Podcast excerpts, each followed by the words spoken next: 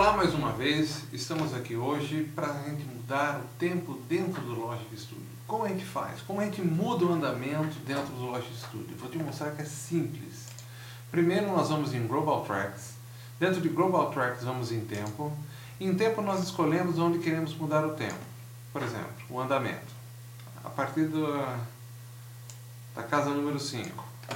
Selecionamos a ferramenta de lápis, fazemos uma marcação, Voltamos com a ferramenta que estávamos, de ponto. Não, agora sim. E colocamos um novo andamento, 140.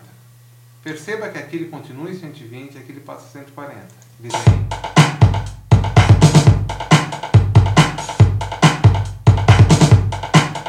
Super simples, super tranquilo. Eu estou voltando logo com outras dicas. Até mais.